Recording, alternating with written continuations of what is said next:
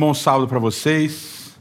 Muito bom recebê-los aqui é, em mais um, um momento de estudo da palavra de Deus. Nós estamos na série Exclusão e Abraço, baseado no livro do teólogo Miroslav Wolf.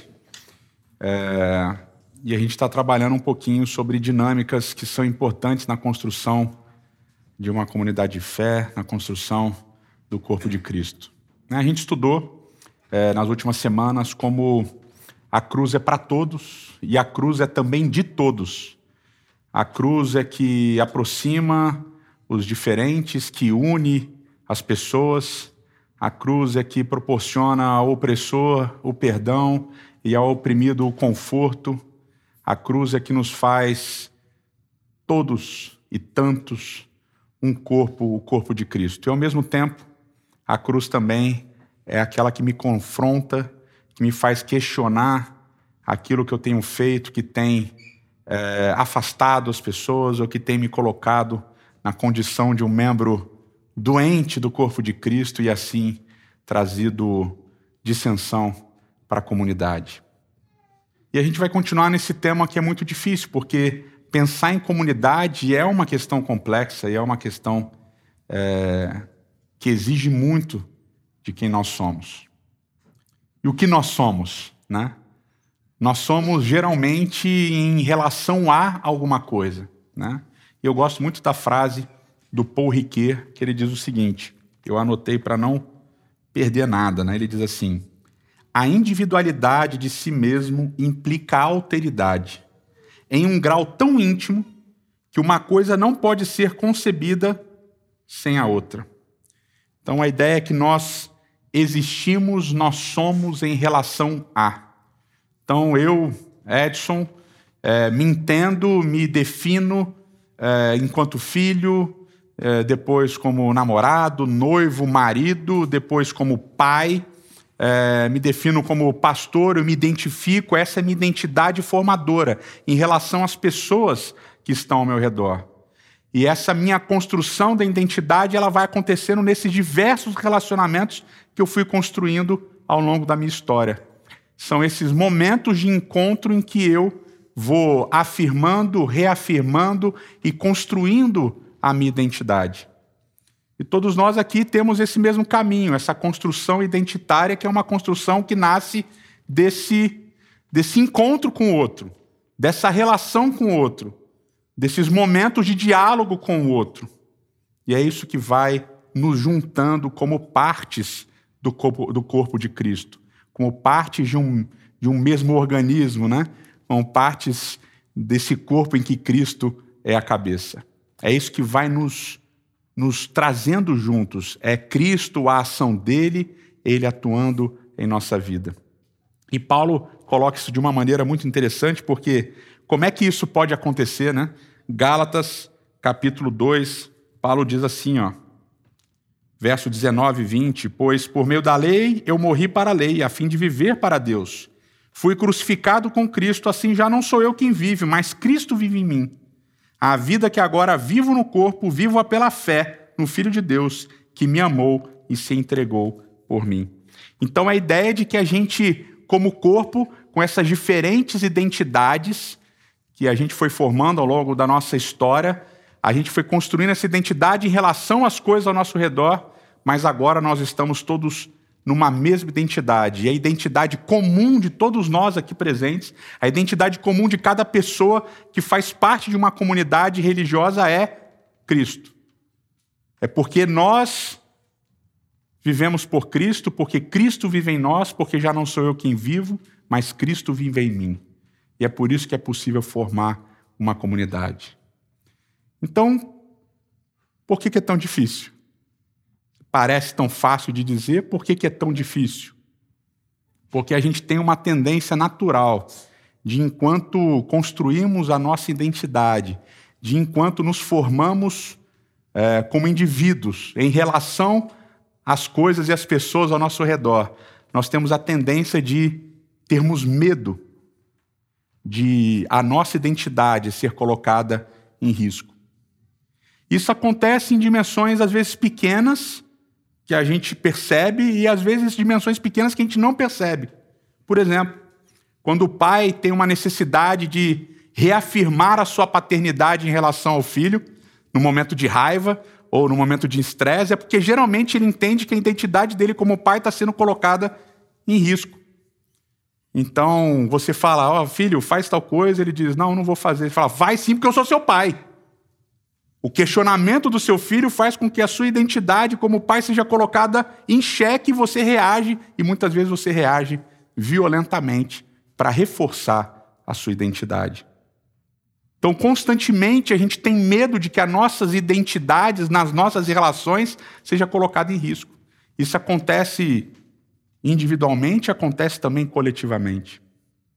E a gente tem também pensamentos ou ideias de que esses esses conflitos, esses confrontos de múltiplas identidades têm a ver com vários fatores. Ah, não, ele veio de um país diferente, a cultura é diferente. Não, a criação dele foi assim, ele é de uma outra raça, a sexualidade dele é diferente, as coisas dele e do outro são diferentes das minhas. Mas é interessante, eu quero rememorar com vocês um livro que eu gosto muito, que eu já mencionei, o livro Norbert, do Norbert Elias, o autor, chamado Os Estabelecidos e os Outsiders. E nesse livro, Norbert Elias ele estuda uma sociedade em que as pessoas têm a mesma etnia, da mesma raça, eles têm o mesmo emprego, o mesmo ganho financeiro, são pessoas que têm a mesma religião e moram no mesmo lugar e trabalham no mesmo lugar, na mesma fábrica.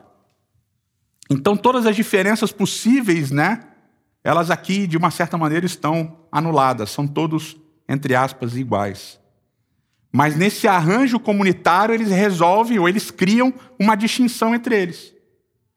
Eles criam a distinção de quem chegou primeiro e quem chegou depois. Então, aqueles que chegaram primeiro, eles sentem que eles são mais importantes do que aqueles que chegaram depois. E eles vão construir um linguajar e uma maneira de se referir àqueles que chegaram depois, que é interessante.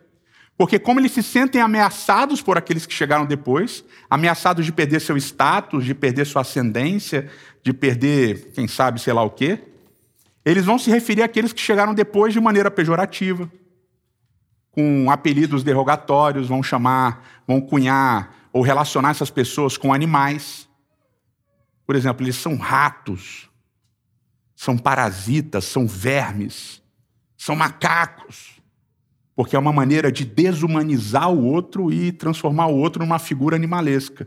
Isso vai acontecer nessa comunidade, Norbert Elias vai relatar isso e vão se referir a essas pessoas como seres impuros, pessoas impuras, indignas, não merecedoras e assim por diante. Vocês conseguem perceber que tem várias relações com vários processos de conflitos e confrontos que a gente experimentou como seres humanos. Por exemplo, o Holocausto. Por exemplo, o genocídio armeno. Como, por exemplo, o conflito em Ruanda entre Tutsis e Hutus esse vocabulário violento, essas ações violentas, elas vão se repetindo.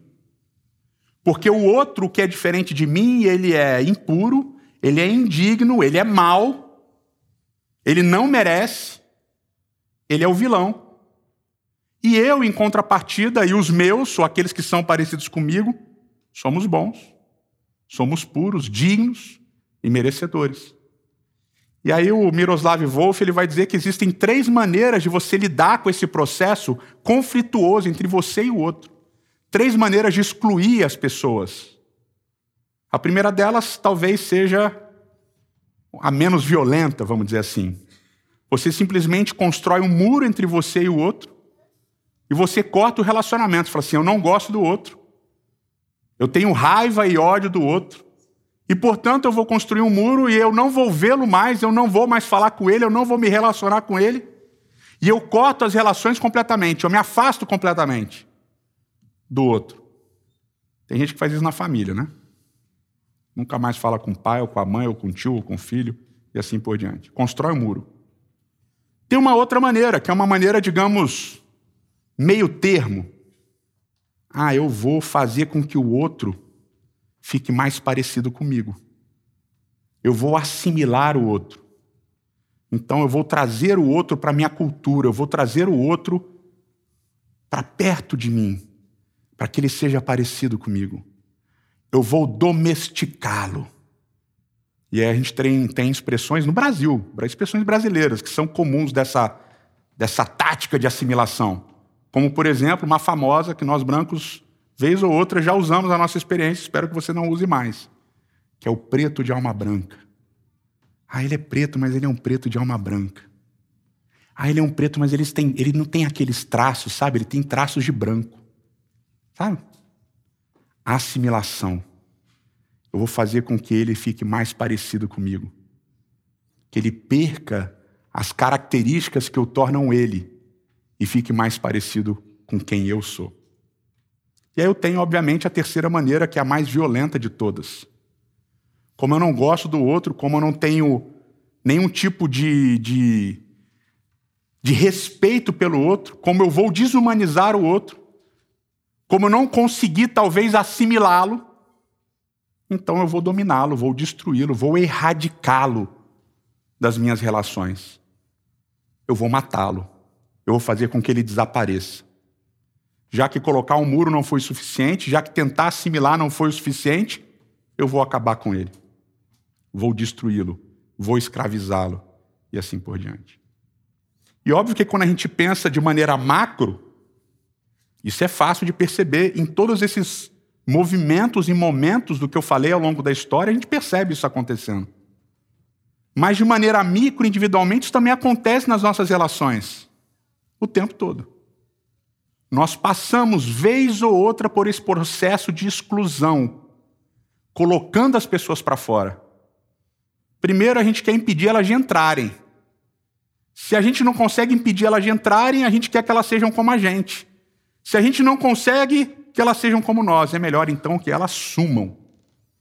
Eu vou expulsá-las, ou machucá-las, ou ser violento.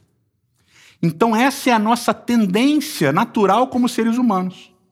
Reafirmarmos a nossa identidade por medo, por insegurança, e colocar o outro que desafia a nossa identidade para longe ou expulsando, ou impedindo que ele entre em contato com a gente, ou tentando fazer com que ele seja como a gente, ou matando o outro.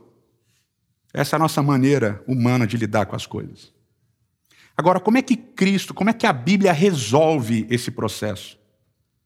Como é, como é que esse processo de nós excluirmos as pessoas é resolvido na Bíblia? Primeiro, e talvez o mais fácil da gente entender, é que Cristo questiona, e a Bíblia questiona, esses processos exclusivos que nós fazemos a partir das nossas percepções. Então, por exemplo, Jesus vai contar a parábola do bom samaritano e vai dizer: olha, o bom samaritano é o herói da história.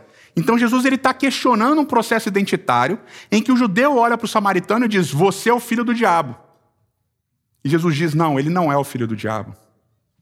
Pedro vai ter uma visão e nessa visão vão ter lençol, um lençol com animais imundos e a voz vai dizer: Pedro mata e come, Pedro mata e come, Pedro mata e come, Pedro não mata e não come, Pedro vai com os indivíduos que eu mandei aí para buscarem você. E Pedro vai e chega na casa de Cornélio. O que, que acontece na casa de Cornélio?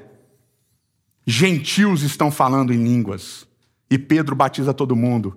E a igreja chama Pedro e fala: Pedro, meu Deus, o que, você fez? Você batizou a galera lá, todo mundo gentil. Nenhum deles guarda o sábado, nenhum deles é entende da lei, nenhum deles guarda, nenhum deles guarda as festas.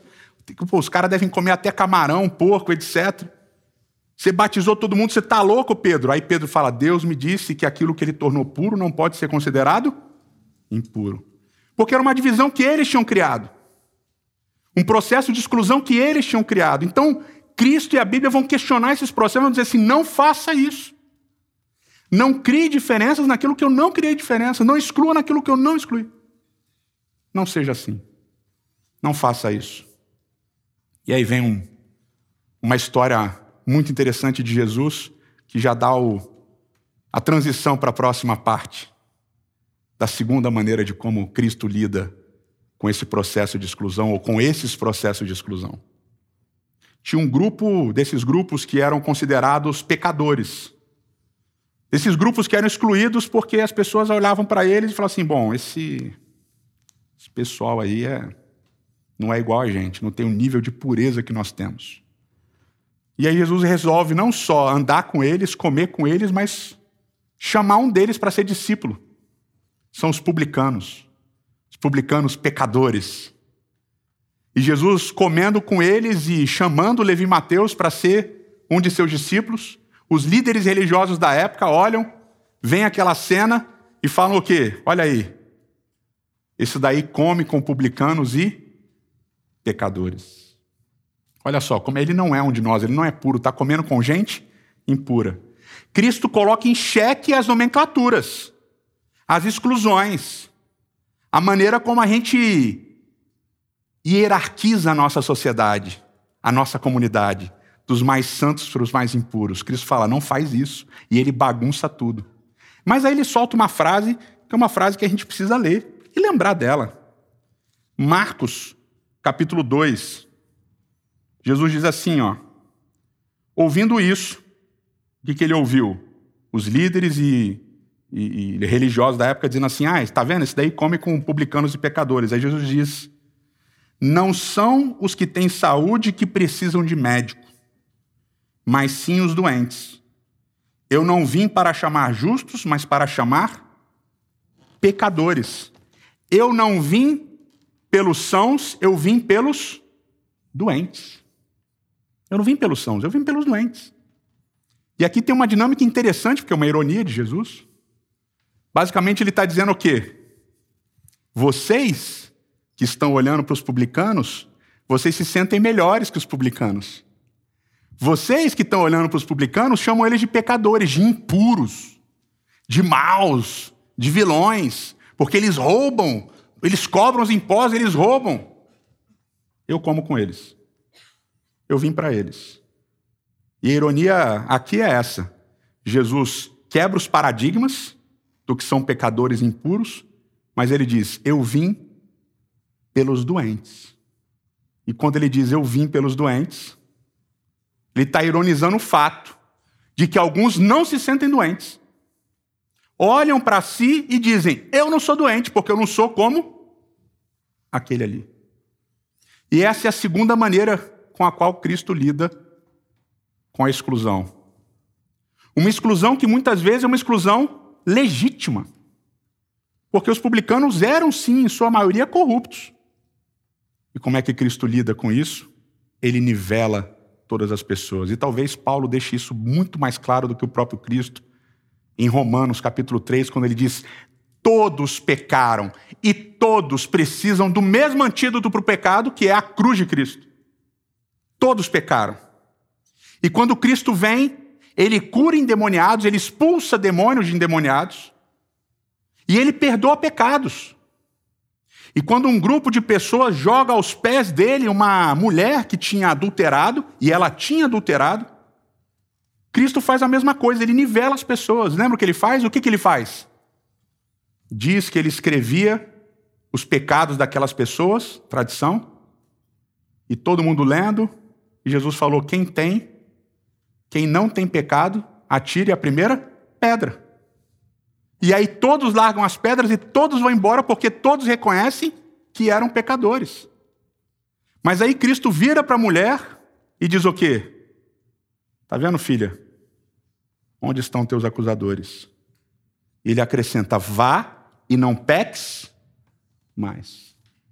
Você pecou, mas agora vá e não peques mais.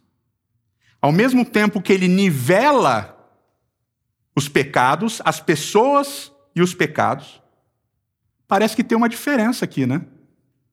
Porque apesar dele dizer para aquela mulher, vai não peques mais, ele não permite que aquelas pessoas a julguem e a condenem. Vocês percebem essa questão?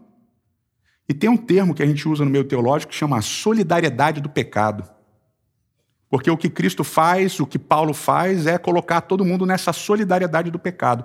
Todos nós somos pecadores. Em maior ou menor, grau, de uma maneira que todo mundo vê ou de uma maneira que nem, ninguém vê, todos nós somos pecadores. E a Bíblia é mestre em contar as histórias dos grandes personagens, de maneira a colocar esses personagens num ponto muito questionável. E a gente começa por Abraão, o pai da fé, mentiroso fraco, sucumbir à opinião dos outros. A gente pode falar de Jacó. A gente pode falar de Davi. A gente pode falar de Samuel. Samuel é uma história que sempre me explode a cabeça. Um dia a gente tem que falar sobre pais e filhos aqui, falar só de Samuel. Porque Samuel recebe uma revelação de Deus para condenar Eli, que era o tutor dele, o mentor dele, por causa da maneira que Eli criava os filhos. E Samuel vai e faz o mesmo. E Deus repreende Samuel. Samuel, a mesma coisa. Quando você vai olhar os personagens com uma lupa, vê que todos eles, os personagens principais, eram ambíguos, pessoas dúbias. Erravam, acertavam, porque existe uma solidariedade do pecado. Ou seja, se a gente começar a olhar a vida de cada um de nós aqui com uma lupa, a gente vai ver que a gente tem muitas coisas parecidas, em maior e menor grau. Mas a gente não gosta de fazer isso. A gente entende que Davi pecou. E condenar o pecado de Davi é mole porque está narrado e está na Bíblia. Mas condenar o nosso pecado, o meu pecado, quando eu ajo como Davi agiu, aí fica mais difícil. E aí vem uma, uma questão muito importante, muito interessante. Apesar de termos uma solidariedade do pecado, os pecados não são iguais, porque eles afetam as pessoas e têm consequências diferentes. Então é óbvio que o meu adultério, quando eu olho uma mulher e tenho desejos impuros, é diferente do adultério de Davi que se deitou com Batseba. É óbvio que quando eu desejo que o meu inimigo sofra e morra, é diferente de Davi que mandou matar Urias. Você está entendendo? Apesar de haver uma solidariedade do pecado, os pecados não são iguais e não vão ser tratados de maneira igual. Isso a gente não gosta. Porque significa que o nosso pecado vai ser tratado especificamente.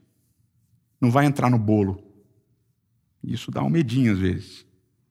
Porque aqui é fácil a gente esconder o que a gente faz, o que a gente deixa de fazer. Então Cristo vai lidar com a quebra de paradigmas das nossas exclusões, mas ele também vai lidar com a exclusão que realmente acontece, que é a exclusão do pecado.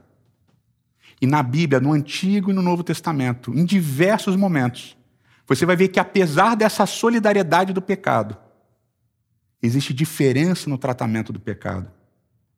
Talvez Mateus capítulo 25 isso fique mais claro ainda. Porque Jesus ele diz: "Olha, naquele grande dia vão ter dois grupos de pessoas, um do meu lado direito, um do meu lado esquerdo. E para as pessoas do meu lado direito eu vou dizer: pode entrar, entre na casa do meu pai, entre na alegria do meu pai. Porque quando eu tive fome, você me deu de comer. Quando eu tive sede, você me deu de beber. Quando eu estive nu, você me vestiu. Quando eu estava preso, você foi me visitar. E para os que estão à esquerda, ele vai dizer: Olha, não conheço vocês, se afastem de mim. Porque quando eu tive fome, você não me deu de comer. Porque quando eu tive sede, você não me deu de beber. Porque quando eu estava nu, você não me vestiu. Porque quando eu estava preso, você não foi me visitar. Então parece que esse pecado de excluir os pequeninos, de excluir os menores, é um pecado que Deus leva bem a sério. E tem uma dinâmica aqui que a gente sempre passa por cima, porque se o indivíduo está preso, ele fez alguma coisa, né? Ou seja, o cara que está preso, ele não é inocente. Ele é culpado. Só que quando eu não visito, quando eu não o trato como um igual, eu estou incorrendo um pecado diferente. E essa é uma violência que gera violência que a gente precisa lidar. Porque a gente tem a tendência de pasteurizar as coisas e de colocar sobre, sempre sobre o outro, imputar sempre sobre o outro. Menor culpa, maior culpa, mais responsabilidade, e assim por diante. Por exemplo, quando você é caluniado, quando falam mal de você, quando você descobre que alguém falou mal de você, o que, que você sente primeiro no seu coração? Uma raiva, né? Ainda mais ser amigo, né? Quando é amigo, aí você fica, ô fulano. E quando você ajudou a pessoa? Eu fiz isso por fulano, olha o que ele está falando de mim. E qual é o segundo sentimento que você tem depois dessa raiva primeira? Você quer justiça. Não, eu vou falar umas coisas para ele, vai ter que me ouvir. E quando você não tem justiça, o que, que acontece? Você quer vingança.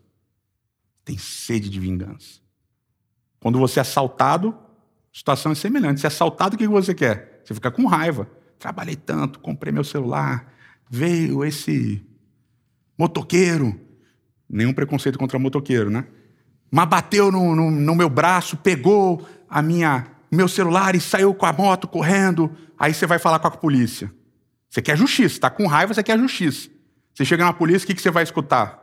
Ih, cara, tem 10 mil roubos de celular por dia, isso é mais um. Você viu a placa da moto? Não, não viu. Você viu o capacete do cara? Não viu, aí já era. Bota aí no. Achar o celular e boa sorte.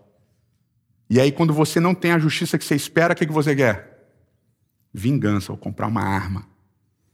Comprar uma arma. Pô, vou atrás desse cara. Vou ficar aqui todo dia com o celular aqui para ver se ele aparece de novo. Quando ele aparecer, vou dar tiro nesse cara. Não é verdade? O seu pecado é reação ao pecado do outro. E óbvio que o pecado da ação, ele carrega um peso maior do que o pecado da reação.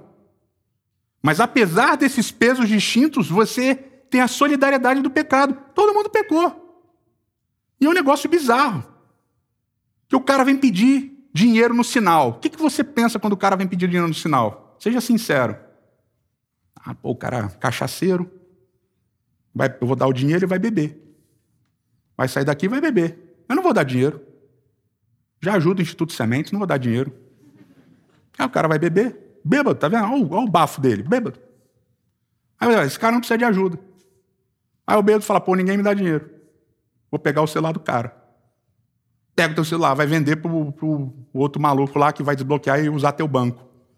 Já percebeu o ciclo da violência? que começa com uma exclusão desse tamanho da pessoa, de um pequeno juízo que você faz dela, começa um processo de exclusão que termina em mais violência.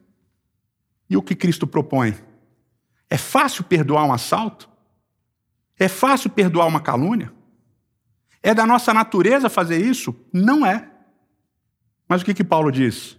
Já não sou eu quem vivo, Cristo vive em mim. E eu termino com a história de Caim vocês já conhecem, eu gosto bastante de falar sobre a história de Caim. Caim e Abel eram irmãos. E a gente sempre chama Gênesis 4 de a história de Caim e Abel. Só que na história de Caim e Abel, Abel é um personagem secundário. Abel, ele não fala, Abel não tem o seu nome explicado, Abel aparece e desaparece da história. A única coisa que ele faz é levar um sacrifício para Deus e Deus dizer que, que aceitou o sacrifício dele. Só isso. O resto é Abel morrendo. Quem é o personagem principal da história que conduz todas as ações é Caim. Quando Caim nasce, Eva dá um nome maravilhoso para ele. Explica, o nome dele aparece explicado na narrativa, o nome de Abel não. Abel é o cara que cuida da terra igual o pai, igual Adão. Caim é o cara que cuida da terra igual o pai, igual Adão. Aí quando Caim olha Abel sendo aceito, ele diz: pô, como é que meu irmão foi aceito e eu não? Só que ele não consegue mudar uma coisa que é exterior a ele, que é Deus aceitar o sacrifício de Abel e não aceitar o dele. Então ele fala: já que eu não consigo mudar a situação, e já que não dá para continuar vivendo com Abel do meu lado, porque se Deus vai aceitar ele, não vai me aceitar, a minha raiva por ele só vai crescer, eu odeio ele. Como ele não vai ser igual a mim, como não dá para viver longe dele, eu vou matar o cara. E ele mata. E aí Deus aparece para ele. Depois de já ter falado com ele. Deus fala: Cadê seu irmão? Ele só, ah, só lá, eu, guardador do meu irmão. Ainda responde: Mal criado. E aí Deus fala: O sangue do teu irmão clama da terra. Olha o que você fez. Agora, por causa do que você fez, eu vou fazer isso, isso isso com você. Aí Caim fala o quê? Senhor, isso daí é muito para mim. Olha que castigo o Senhor está dando para mim. Está ligado que a maior parte das vezes que a gente pratica violência, a gente age como Caim. Porque quando vem a consequência da violência, a gente se vitimiza. Já reparou isso? Você vai e enche a cara. Eu lembro quando era criança, brigava bastante, eram três filhos, né? Meus pais tiveram três, três moleques. Diferença de três anos entre eu e o. Dois anos entre eu e o segundo, e entre eles onze meses. Tinha pouca briga. Aí eu lembro que se enchia a mão na cara de um deles. Aí a mãe, olha o que você fez e tal, sei que lá. Bateu no seu. Ah, mas ele me xingou. Aí parece iguala as coisas, né? Bater e xingar, em xingar, você iguala. Aí a sua mãe te dá um castigo, ah, meu castigo, ah, eu não fiz nada de errado, ele que começou e tal, e papapá. E aí você vai se desculpando de todos os processos de de, você vai se vitimizando de todos os processos de violência que você pratica. E esse é Caim. Se vitimizando diante dele. Senhor, o meu castigo é muito meu amigo, você matou o seu irmão. O seu castigo é ruim, imagina ele que morreu. E aqui vem um, um processo que para a gente é impossível da gente entender. A vítima, em Gênesis capítulo 4, é silenciada do início ao fim da história. Abel não fala. Só quem fala é Caim. O protagonista da história é Caim, o malfeitor, o vilão, o assassino. E a vítima é silenciada do início ao fim. Mas quando a gente lê a história, a gente quer ser Abel. Porque a gente se sente vítima de todas as coisas da vida que acontecem com a gente. Mas vocês sabem por que, que Gênesis 4 é a primeira história da Bíblia após a desobediência de Adão e Eva, né? Porque é a história que retrata a humanidade. Nós não somos Abel. Abel é Jesus. É um símbolo. É a vítima que não fala e morre em silêncio, sem merecer. Nós todos somos Caim. Nós somos Caim. Cada um de nós. E é por isso que, ao invés de matar Caim, Deus diz: Eu vou te dar uma chance. O que você fez, eu vou impedir que façam com você. E coloca um sinal em Caim. Porque Caim você vai ter uma chance de mudar. A justiça que Abel merece, eu não vou permitir que ninguém execute. Eu vou executar quando eu decidir. Mas até lá eu vou te dar uma chance. Uma chance de você se arrepender. Uma chance de você ser transformado. E a pergunta que fica é: Caim mudou? Caim foi transformado? Caim aceitou a aproximação, o abraço da cruz, o abraço da possibilidade de perdão que Deus ofereceu para ele ou não? Porque é a pergunta que fica para nós. Ao excluirmos os outros, por qualquer uma dos que estejam os motivos, nós estamos agindo como Caim. Talvez não tão violentamente como Caim, mas estamos.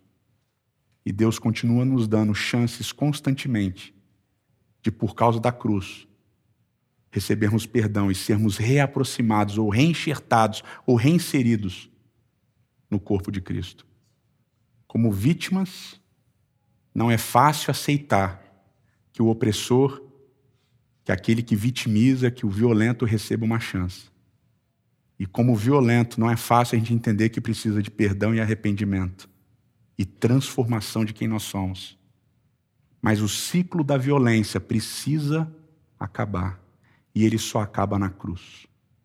O ciclo interminável de violência entre nós, seres humanos, precisa acabar e ele só acaba na cruz.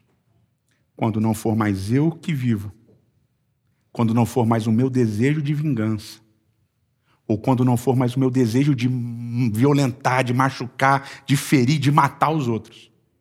Quando esses deixarem de ser meus desejos e Cristo viver em mim, e porque Ele vive em mim, esses não são os meus desejos. Então a cruz vai ser realmente real na nossa vida. Eterno nosso Pai e nosso Rei, nosso único pedido é que possamos, como Paulo, dizermos que não, não somos mais nós que vivemos, mas que Cristo vive em nós. Que, como comunidade, os ciclos de violência terminem, porque a cruz se transformou não apenas um lugar em que Cristo morreu, mas um lugar onde cada um de nós morre constantemente para que Cristo nasça e viva em nós. É o que nós pedimos em nome dele. Amém.